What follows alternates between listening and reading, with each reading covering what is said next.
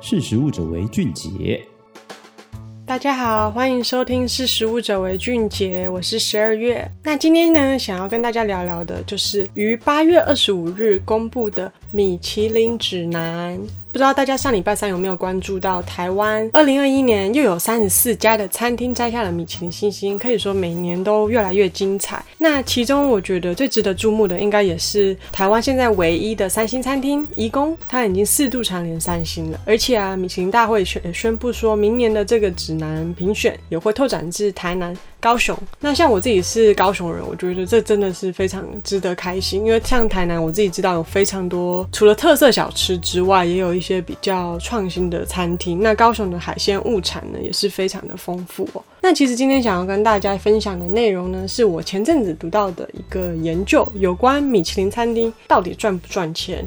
摘下米其林星星对一家餐厅的营运，以商业的角度，到底是不是好事呢？那一般我们想到米其林，可能都会觉得哇，就是一个很高档的餐厅啊，然后装潢很漂亮，而且又很难定位。那其实我读到西班牙雷里达大学气管博士的研究，他们追踪二零一四年到二零一八年间一百三十所西班牙的米其林餐厅，去看说，哎，摘下米其林星星到底有没有让他们赚钱？那有没有其他因素会影响一家米其林餐厅或者是一家餐厅的发展呢？那他们所发现的第一件事情哦，就是米其林餐厅在摘下第一颗星星的时候，平均获利会从七点七九趴提到十一点三六趴。呃，主要原因就是，当然你摘下这颗星星，哎，名声大噪，然后很多客人会来，而且因为你从一间普通的餐厅变成米其林餐厅，所以你可能会提高你的餐点的价位。而比较有趣的哦，就是一间餐厅在摘下第二。跟第三颗星就是更高档的星级的时候，他们的获利其实不会立即提升，因为为了要再加这第二或者是第三颗星呢，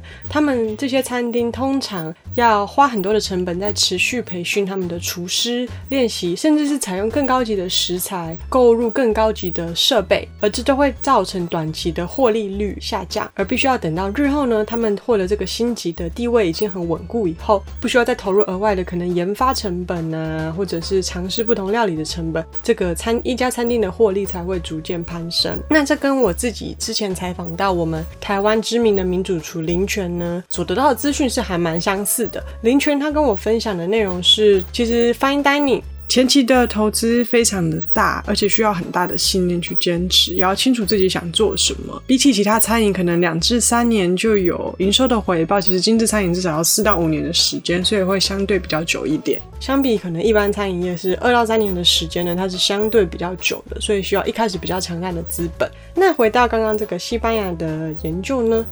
我们也发现说，除了这个星级的影响呢，其实啊，如果一家米其林餐厅它的主厨是男生的话呢，他的生意通常会比较好，而且他也会受到比较大的关注，也导致他获利率也会比较高。而且有趣的是哦，对米其林餐厅来说，它的地段并没有影响。反倒是他愿意花多少时间转向去做线上的行销还比较有用，就是反映我们现在这个数位时代呢，对于餐厅的关注也是同样会影响到这个精致餐饮 fine dining 的米其林餐厅哦。最后，其实最有趣的就是说，其实米其林餐厅它并不是最容易赚钱的一个餐饮业，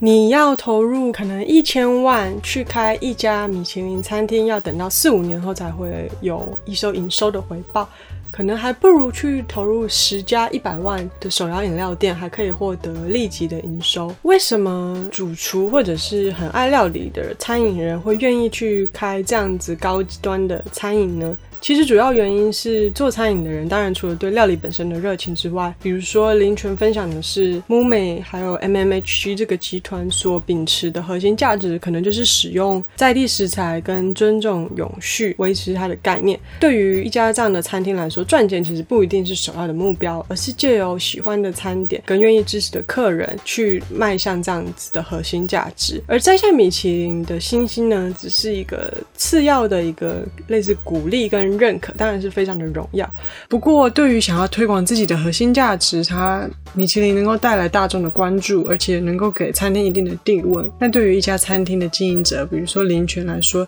也是有它一定的价值在，而不只是一个指南。其实米其林星星的价值不只是好不好吃、服务好不好，而是它也可以给予一家餐厅一个推动它核心价值的力量。那我们就期待明年的米其林评选，也可以看到更多台南古都的小吃啊，或者是更多特色餐厅，以及高雄有客家眷村、原住民等多元文化族群所融合的一些餐厅，也能够要上台湾米其林的舞台吧。那谢谢大家收听，我是十二月。